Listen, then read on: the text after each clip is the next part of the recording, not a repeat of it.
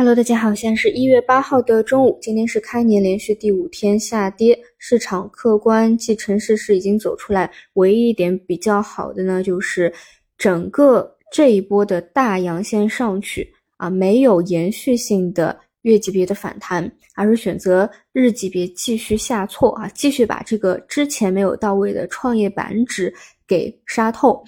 那它的这一轮的波段式的小周期的下跌，它不是抵抗式的下跌，就是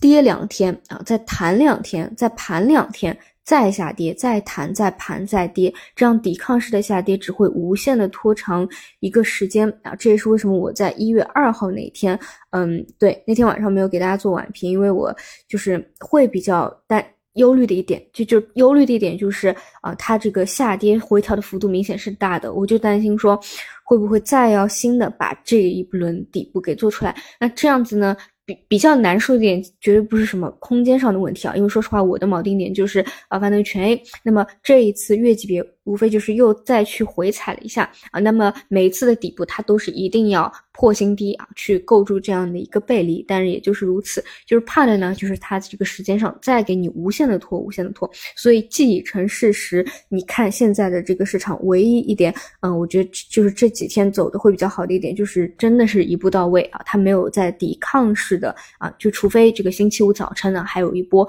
短期分时的一个小修复啊，那基本上就是一步啊，尤其是在上周五和今天，基本上我认为是出恐慌的。你看整个市场盘中。几乎都现在已经是没有资金敢去抄底了啊，分时反弹极少啊，分时短期的翘尾幅度也不高啊，这样的一个一个恐慌啊给杀出来了啊。今天啊说起来，今天那个呃早盘啊，万德就崩了呃，大家应该知道，我这个阶段就是因为已经到了嗯，就是精细化需要去看点位的一个时候嘛，我都是以万德全 A 作为一个全市场的参考去给大家聊的啊。现在到了几几点啊？距离。这个还有还有多少的一个距离啊？今天早晨它崩了啊，居然就看不到了。但基本上，呃，你也能够看出来啊，基本跟今天各大指股指比较同步啊，就是一个点啊。然后看这个国证啊，全指基本也差不多啊，是再次呃新低破位冰点，然后再次回踩这个长均的这样的一个走势吧啊。所以其实比较好的反而是今天啊，依旧是。造成恐慌以后，嗯，几乎没有资金敢去抄底啊，在这样的一个极限情绪打到极限冰点击下跪的一个啊情况之下啊，看看